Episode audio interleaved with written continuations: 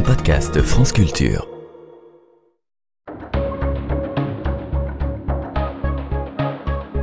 Les pieds sur terre. Sonia Kronlund. En décembre 1956, deux jeunes alpinistes talentueux, François-Henri et Jean Vincent Don, l'un parisien, l'autre bruxellois, partent à l'assaut du Mont Blanc. Mais l'ascension ne se déroule pas comme ils l'avaient prévu. Épuisés, gelés et rattrapés par le mauvais temps, ils se retrouvent bloqués à 4000 mètres d'altitude par moins 30 degrés. Leur seul espoir est alors de se voir secourir, mais rien ne semble venir au loin. Il faut dire qu'à cette époque, le secours en montagne est une affaire de bénévoles et que les ascensions en hiver sont très rares. Les guides locaux, occupés à donner des cours de ski, ne veulent pas risquer leur vie pour aller à la rescousse de ces deux aspirants aventuriers que certains jugent irresponsables. La mairie sollicite bien la société chamoniarde de secours en montagne qui refuse, elle aussi, d'aller chercher les deux jeunes gens. Autrement dit, personne ne veut s'y coller. Ce sont donc trois amis des deux alpinistes qui, cinq jours après leur départ et deux après leur alerte, se mettent en route. Hélas, le mauvais temps les oblige rapidement à rebrousser chemin. Pendant ce temps, des reporters arrivent du monde entier pour couvrir l'événement. Une opération de secours en hélicoptère est enfin programmée, mais les conditions météo et la localisation des alpinistes rendent le secours impossible. Un alpiniste de renommée tente à son tour un sauvetage par la voie terrestre, mais il doit rebrousser chemin. Le matin du 31 décembre, soit 11 jours après le départ des aventuriers, le ciel est enfin dégagé. Une mission est de nouveau tentée pour sauver les grimpeurs miraculeusement vivants. Mais cette fois, c'est un vent violent qui balaie l'hélicoptère, lequel finit par se cracher en tentant de les approcher. L'équipage s'en sort indemne et réussit à ramener les deux pauvres congelés à bout de force jusqu'à la carlingue de l'appareil. Puis les secouristes rejoignent un refuge avec les pilotes, laissant les deux hommes dans la carlingue échouée, tout en leur promettant de venir les rechercher rapidement.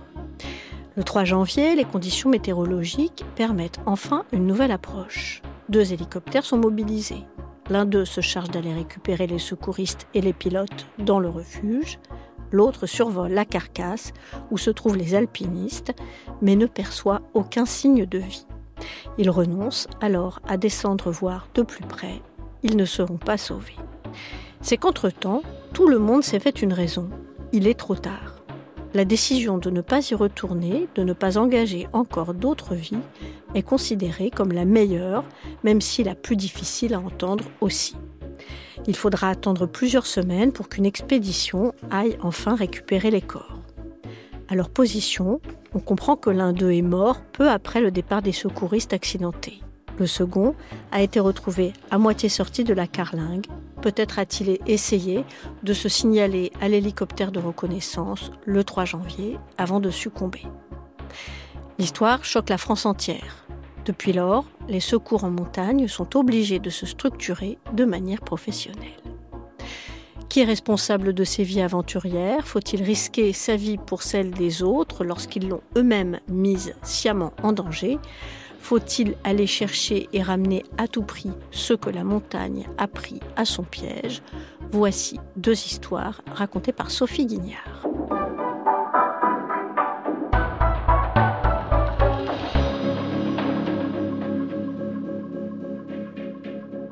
Je m'appelle Pierre Pili, j'ai 37 ans. Je suis médecin du secours en montagne à, Chamonix et je travaille aux urgences aux hôpitaux du Mont Blanc à Salanches.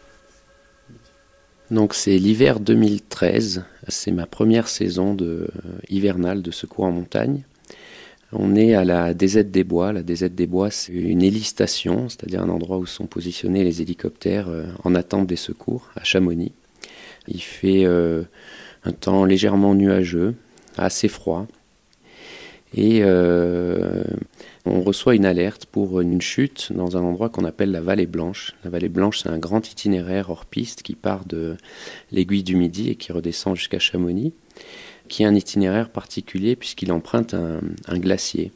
Qui dit glacier dit euh, des dangers potentiels, notamment les, crevasses qui sont des trous euh, dans la glace. On n'a pas des circonstances bien précises. On sait qu'il y a deux personnes qui sont passées au travers d'un pont de neige. Un pont de neige, c'est de la neige poudreuse qui masque un danger, en fait, qui couvre un trou.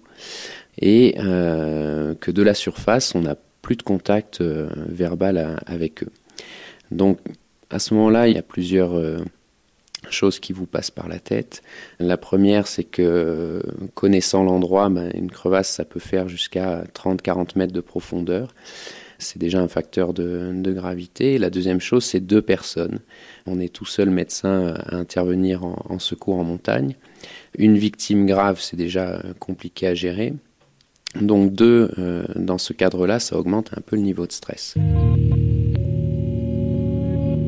Alors, à titre personnel, c'était mon premier secours en crevasse. J'avais 30 ans.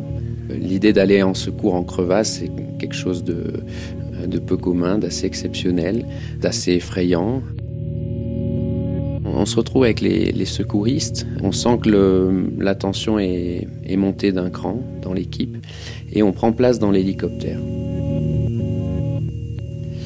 Donc là, on monte dans l'hélicoptère, on remonte euh, ce qu'on appelle la mer de glace, la vallée blanche. Et là, on arrive à un endroit qui s'appelle le Moyen-Envers. C'est une, une, course de ski hors piste qui est euh, très fréquemment euh, parcouru à cette époque de l'année. Il y a des skieurs un petit peu de partout. Et donc on, repère le lieu de l'accident, on se pose à proximité. C'est assez compliqué de se poser en hélicoptère euh, sur un glacier. Donc l'hélicoptère fait ce qu'on appelle un appui patin. Il reste à quelques centimètres du sol. On descend. Et là, on assiste à une scène où c'est un groupe d'amis, en fait, dont, deux personnes sont tombées au fond d'une crevasse. Une scène qui est assez saisissante parce que il y a à la fois des gens qui sont euh, totalement sidérés, d'autres qui pleurent.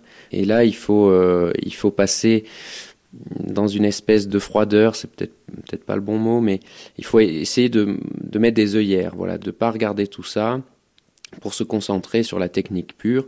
Donc on est posé avec deux secouristes à une dizaine de mètres de, la crevasse. Là, on en apprend un peu plus. On sait que voilà, il y a deux personnes euh, au fond. Il y en a une qui répond, donc ça, ça soulage l'équipe. Elle arrive à parler euh, correctement. On sait qu'ils sont à peu près à une trentaine de mètres de profondeur. Et on sait aussi qu'il y a un guide qui est descendu euh, dans la crevasse pour essayer de prêter main forte. Donc voilà le tableau une dizaine de personnes autour d'un trou, un blessé grave qui ne répond pas, une personne blessée qui communique et un guide euh, au fond de la crevasse.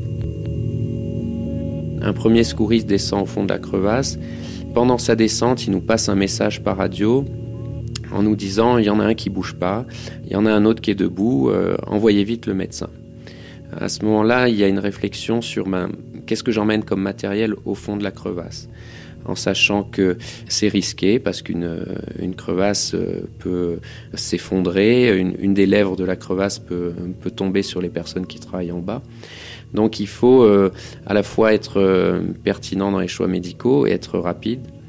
Là, je décide de prendre mon sac de, secours classique, de laisser en haut le matériel lourd de réanimation et je descends dans la crevasse.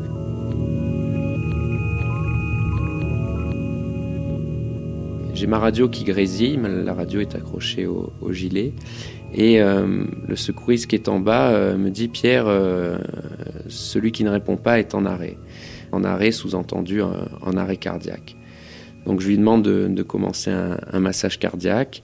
J'arrive en bas et là, je fais face à un guide et à un secouriste qui réalise un massage cardiaque sur la personne qui est en arrêt. L'endroit est extrêmement exigu, moins d'un mètre de large. On se marche dessus, on a des, crampons aux pieds et euh, les, possibilités de travail, d'ouvrir son sac, de sortir euh, ne serait-ce qu'une une seringue, une aiguille, de quoi poser une perfusion, sont vite rendues euh, compliquées. D'autant plus compliquées qu'on se trouve à 35 mètres sur un pont de neige mais dans un glacier, on ne sait jamais si ce pont de neige, c'est un fond bien dur ou si c'est euh, de nouveau quelque chose de fragile et qui peut céder. Donc quand, on arrive quand j'arrive auprès des victimes, on pose des, broches à glace dans, les parois de la crevasse et on se sécurise euh, à cette profondeur-là. Là, je commence à, travailler sur la, victime en arrêt cardiaque. On essaie de faire passer des drogues qui font repartir le cœur. Tout est compliqué. La déshabiller euh, pour trouver une veine, c'est compliqué. La manipuler pour la mettre correctement à plat, euh, c'est compliqué. J'essaie de l'intuber, c'est-à-dire de mettre un, tuyau dans la trachée qui va pouvoir lui permettre de respirer. En tout cas, nous, ça va nous permettre de, de pouvoir lui administrer de l'oxygène. Mais il y a de la glace qui tombe euh, sur la lumière du laryngoscope. Le laryngoscope, c'est l'instrument qui permet de pratiquer l'intubation. On se bouscule. Et puis, euh, si après quelques minutes le cœur n'est pas reparti, on doit réaliser un geste qui s'appelle une thoracostomie. Une thoracostomie, c'est euh, planter un bistouri de part et d'autre des côtes, euh, de chaque côté, à droite et à gauche, puis essayer en fait de libérer une poche d'air ou de sang qui serait sous tension et qui compromettrait le fonctionnement normal du cœur. Je décide de faire ces gestes-là sachant que ça se fait sous le regard de la deuxième victime et, euh, du guide. C'est des gestes qui sont euh, assez impressionnants euh, à voir. Mais dans ma tête, mon, protocole arrêt cardiaque secondaire à un traumatisme se déroule comme si j'étais sur le bord d'une route classique avec tout mon équipement et tout mon SMUR. Sauf que là, c'est dans un endroit qui est extrêmement exigu et que tous ces gestes prennent un temps fou et que ça devient très compliqué. Pendant tout ce temps, la victime qui est consciente, euh, elle nous regarde, elle nous demande rien de particulier. Euh, elle parle à plusieurs reprises à, son copain qui est en arrêt, en lui demandant de, s'accrocher, euh, de tenir bon. Donc forcément, ça influence la manière de, travailler. Et puis, je me souviens quand, après avoir réalisé ce, ce geste de thoracostomie, je relève la tête et là, je vois de nouveau l'ouverture de la crevasse et je vois qu'il y a vraiment une lèvre de la crevasse qui est euh, extrêmement prononcée. Il y a des glaçons de plus en plus gros qui tombent de, de chaque côté. Euh. et d'un coup, là, le doute me vraiment me traverse et je me dis, mais voilà, est-ce que c'est bien raisonnable de faire tous ces gestes euh, ici et maintenant? Je demande aux secouristes l'heure. Et en fait, vraiment sans m'en rendre compte, ça fait 30 minutes qu'on est au fond de la crevasse sur une personne qui est vraisemblablement décédée. J'ai à cœur de bien faire devant la victime euh, vivante, de lui montrer que voilà, je, fais tout pour son ami, mais je me rends bien compte que c'est un peu déraisonnable, que maintenant il faut prononcer le décès, remonter euh, la personne vivante avec précaution, et puis arrêter ses gestes sur la personne qui est en arrêt cardiaque. Je prononce le décès. Et là on, se tourne vers le, survivant. Et étonnamment euh, il commence à se plaindre de douleurs particulières, euh, il a mal au coude, euh, son dos le fait souffrir, comme si pendant toutes ces minutes il avait vraiment mis de côté ses propres symptômes. Et il, il, va repartir avec le guide, tous les deux vont être treuillés et vont sortir de la crevasse. Ça va libérer un peu d'espace on va se rendre compte à ce moment-là que lui est tombé dans un gros bouchon de, poudreuse, de neige qui a amorti, et que la victime qui est décédée, euh, en, la, déplaçant, est tombée sur un bloc de glace. Ils ont fait exactement la même chute, 35 euh, mètres, exactement du même point. Et euh, voilà, le point, l'aire de réception était différente pour l'un et pour l'autre, et, leur vie également. On se retrouve maintenant que tous les deux avec le secouriste. On se parle peu, mais on se regarde beaucoup. Et puis je, remonte, tiré par une corde. Plus je remonte, plus je vois cette lèvre débordante. Et je me dis que euh, on a passé beaucoup trop de temps euh, au fond. J'ai vraiment hâte de, sortir. Et là, on sort. La météo s'est fortement dégradée. Il y a beaucoup de nuages, beaucoup plus de vent. L'hélicoptère fait des rotations pour évacuer euh, les témoins restants, pour évacuer la victime.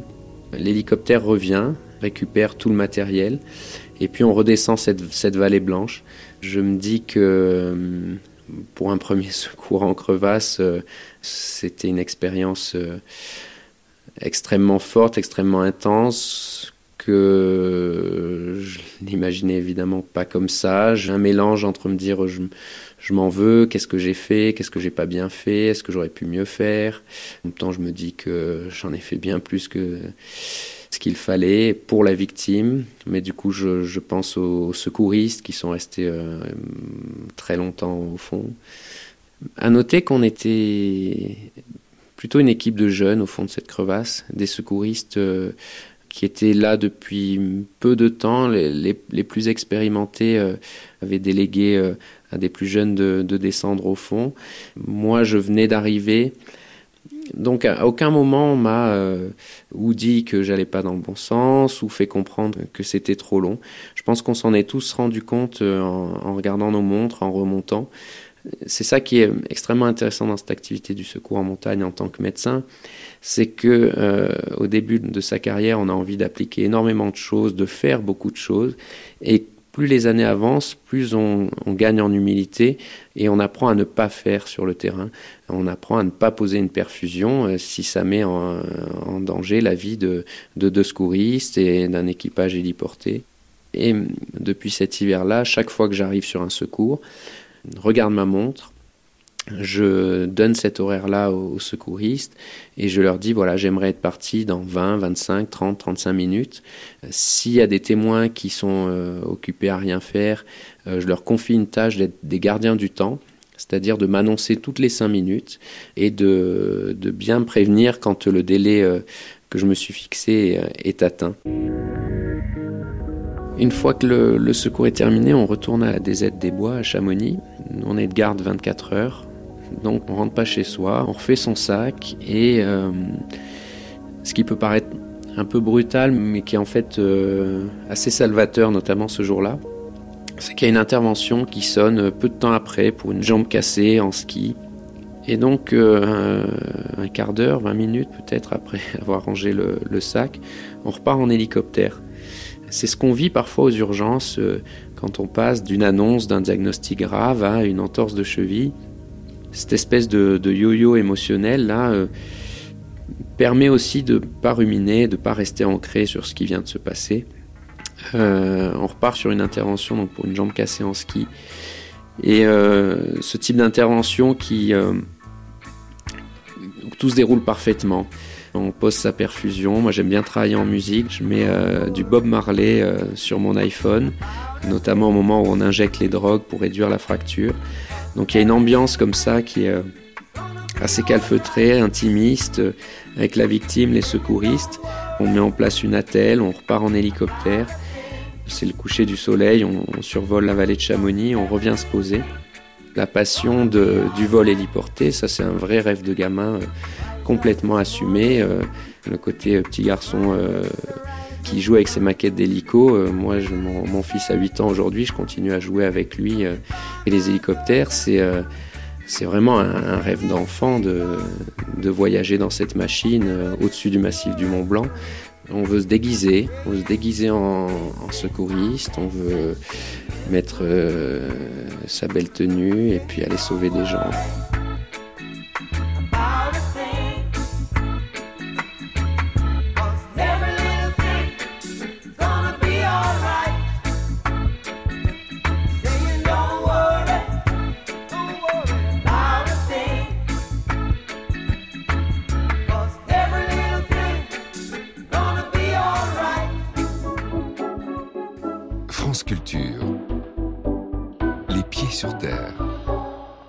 Je m'appelle Blaise Agresti, euh, donc c'était en, dans l'hiver 98-99. Je venais de prendre le commandement du peloton de gendarmerie de haute montagne, cette petite équipe d'une quarantaine de gendarmes euh, spécialistes de haute montagne. J'avais 27 ans à ce moment-là. Euh, alors ce qui était amusant, c'est que je suis venu pour prendre le commandement du PGHM, mais j'étais le plus jeune aussi de l'équipe et le moins expérimenté. Et quasiment cette histoire va être ma première opération de secours en tant que chef d'opération ces deux alpinistes sont partis pour euh, gravir une face nord très très connue euh, dans le massif du Mont Blanc, qui s'appelle la face nord des droites, qui est, euh, il faut imaginer, hein, c'est une paroi glaciaire en glace presque verticale de plus de 1000 mètres de haut. Et le mardi, donc ils étaient partis de dimanche, et le mardi, en fait, la famille est inquiète parce que normalement ils auraient dû sortir en deux jours cet itinéraire et ils n'ont pas de nouvelles. Donc on reçoit l'alerte et très rapidement, en fait, on décide d'aller faire une reconnaissance mais la météo est en train de se dégrader. Donc on est euh, le mardi après-midi, la tempête arrive, on sait qu'elle va durer toute la semaine, et on sait que si on n'arrive pas à les récupérer euh, tout de suite, ben probablement ils, vont décéder morts de froid là-haut parce qu'il fait à peu près moins 15 dans la vallée de Chamonix, probablement là-haut à 4000 mètres d'altitude et on est plutôt autour de moins 20, moins 25 plus le vent qui se lève, hein, il euh, il y a presque 100 km heure de vent, donc les conditions sont absolument dantesques. Et l'hélicoptère part tout de suite et tente d'aller les récupérer à, la volée. Et ils sont vraiment coincés là sur ce petit col très étroit perché en plein vide. L'hélicoptère se fait secouer dans tous les sens quand il s'approche de la brèche, donc ce col qui est tout au sommet à plus de 4000 mètres d'altitude. L'hélicoptère arrive à quelques mètres, presque à tendre la main aux deux Jamie qui sont tous les deux vivants.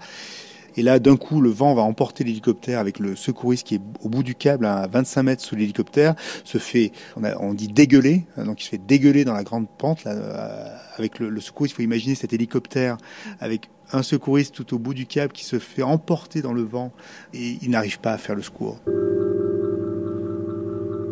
Et la nuit tombe et on doit arrêter l'opération et on est incapable à ce moment-là d'aller secourir euh, Jamie Andrew et Jamie Fisher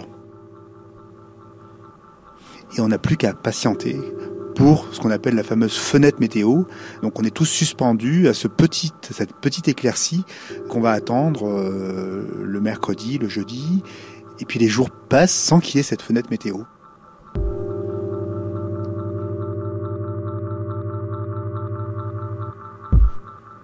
C'est presque le pire pour une équipe de secours en montagne que de ne pouvoir rien faire. Il n'y a rien de pire que de dire, ben non, les conditions de la montagne, les risques, la tempête qui continue jour après jour, et puis Parfois, c'est difficile de comprendre pourquoi on ne peut pas aller euh, secourir des gens qui sont à quelques mètres, euh, quelques centaines de mètres au-dessus de la tête des, stations de ski, hein, parce que les droites, c'est juste derrière la station des Grandes Montées. À vol d'oiseau, en hélicoptère, euh, en un jour normal, c'est trois minutes de vol. Peut-être il y a aussi au fil des jours, au sein de l'équipe, l'idée que l'affaire elle est pliée, qu'ils sont probablement morts, parce que résister à plus de 4000 mètres d'altitude pendant 3, 4 jours, 5 jours, sans aucun secours, ben, il y a peu de gens qui peuvent survivre à des conditions aussi, euh, aussi terribles. Il peut y avoir la tentation du renoncement hâtif. En fait, il faut toujours aller au bout de la démarche. C'est-à-dire que chaque opération de secours est une histoire à part entière et on a le devoir moral d'aller faire la levée de doute au plus loin possible de l'exposition de l'équipe. Donc là, on décide de mettre une corde de 100 mètres sous l'hélicoptère, ce qui se fait rarement, et de prendre le risque, ça, ça va être le dimanche, de n'engager qu'un seul secouriste. Parce qu'au bout de cette corde, on ne peut pas engager deux secouristes, on va pouvoir en déposer qu'un seul ce choix-là, c'est pas dans les usages euh, du PGHM. Les principes d'action au PGHM, c'est toujours une équipe de deux qui peut faire corder en cas de difficulté, qui peut descendre de la montagne si par exemple l'hélicoptère peut pas venir les récupérer. Et on n'engage que très rarement, voire jamais, un secouriste tout seul. On n'avait aucune certitude euh, à ce moment-là parce qu'il y avait, euh, on n'avait pas eu de visuel, ce qu'on appelle du visuel, c'est on n'avait pas pu les voir de près, donc on savait pas du tout s'ils étaient encore vivants. C'était un, un risque dont on ne connaissait pas l'impact ou le bénéfice. Donc on a, moi j'ai pris cette décision en espérant qu'on ait un résultat positif, effectivement, et qu'on puisse en sauver euh, un, deux, enfin en tout cas euh, idéalement qu'on sauve les deux, mais euh, voilà. Mais je crois que à ce stade-là, c'était essentiel, de mon point de vue, d'aller un peu au-delà des règles et des protocoles parce qu'il y avait un enjeu qui était qu'on pressentait comme possible de sauver une vie ou deux, et qu'à ce titre-là, je pense que de transiger sur le protocole, c'était pas un problème. Le dimanche matin, toute l'équipe se mobilise pour organiser en fait avec deux hélicoptères un premier temps où on va aller installer cette longue corde sous l'hélicoptère. Le deuxième hélicoptère est prêt avec un médecin et une autre équipe de secours pour pouvoir récupérer, si on fait cette extraction, euh, il faut bien sûr qu'il y ait un autre hélicoptère qui soit dans une DZ intermédiaire pour pouvoir après évacuer. Et là, effectivement, euh, le secouriste va être déposé à quelques mètres euh, sur cette arête très effilée. On est vraiment dans de, l'alpinisme très technique. Il va cheminer avec ses crampons, euh, son piolet, jusqu'à se rapprocher des deux alpinistes. Là, il va constater effectivement que Jamie Fisher est décédé, que Jamie Andrew est toujours vivant, miraculeusement. L'un est dans un duvet euh, déchiqueté par le vent. Ils sont dans une position de bivouac euh, misérable. Hein, cinq jours à se faire bahuter par des vents, euh, moins, moins 15, moins 20 degrés, 150 km heure de vent. Hein. C'était une semaine terrible ici à Chamonix. Tout le monde l'a observé depuis la ville. Et il va tendre un petit gobelet de thé, Jamie, qui va s'en souvenir toute sa vie de ce petit filet de thé chaud qui va lui descendre dans le corps alors que depuis cinq jours, il est en train de, se geler progressivement, de devenir un bloc de, glace. Donc c'est un moment hyper intense entre deux. Il y a une espèce d'histoire incroyable. Nous, on est on n'est pas loin avec l'hélicoptère de la gendarmerie et on voit la scène en fait. On, on voit pas trop le détail et très rapidement l'hélico revient. Et là, on reçoit Jamie, Andrew vivant, on lui parle, euh, c'est incroyable, on voit bien qu'il a les mains, les, les, mains et les jambes gelées complètement, comme du béton. On a quelques mots en anglais, et puis après, il va être évacué vers l'hôpital de Chamonix. Donc, mais c'est un moment extrêmement fort. Moi, j'en ai, je vois totalement la scène encore aujourd'hui. Et ensuite, l'hélico remonte, va chercher Jamie Fisher, qui est redescendu vers nous. Là, on le, on le reçoit, il est, il est mort complètement gelé. C'est la première fois que je touchais un mort, quoi, dans mes mains. Et bon, ça, j'étais pas du tout prêt. enfin voilà, je n'avais pas du tout. Et j'en ai vraiment un souvenir aujourd'hui encore. Donc on est quand même quelques années après, extrêmement précis de ce moment-là, parce que c'est une, une, jeunesse dans ses mains. En fait, on, on accueille une vie qui vient de s'éteindre. Ça, ça m'a donné quand même une perspective extrêmement concrète du danger de la montagne. Et voilà, l'opération à ce moment-là est terminée. Elle est, euh, tout le monde est redescendu dans la vallée. C'est un énorme soulagement, évidemment, pour tout le monde et pour moi aussi, bien entendu. Ça, ça a fonctionné. Moi, je trouve que c'est une histoire de montagne qui est puissante parce qu'elle n'est pas grise, elle n'est pas blanche, elle n'est pas noire. On est dans, cet interstice euh, où euh, il y a eu un.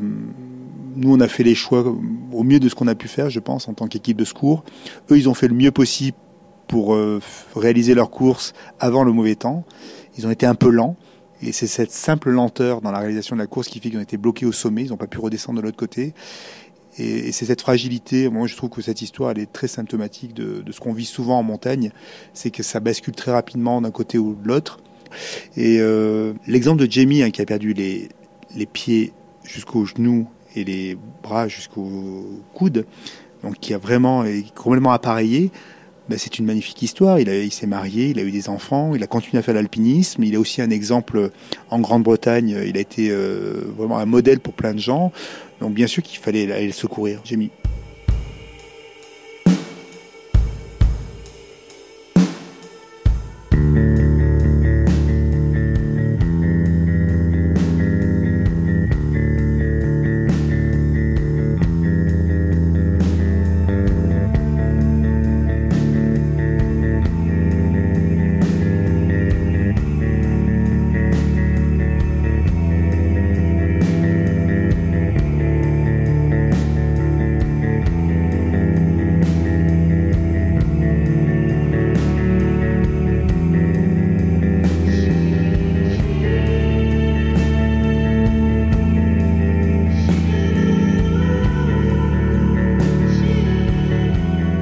C'était secouriste en haute altitude quand il faut faire des choix. Un reportage signé Sophie Guignard, dont je précise qu'elle est l'autrice de Je choisis donc je suis chez Flammarion.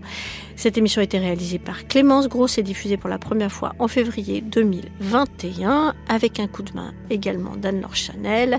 Merci à Blaise Agresti, à Pierre Pili et à Valérie Borst. C'est Zoé Coupé et Hortense Martin qui sont les attachés de production et stagiaires, c'est très collectif, des pieds sur terre.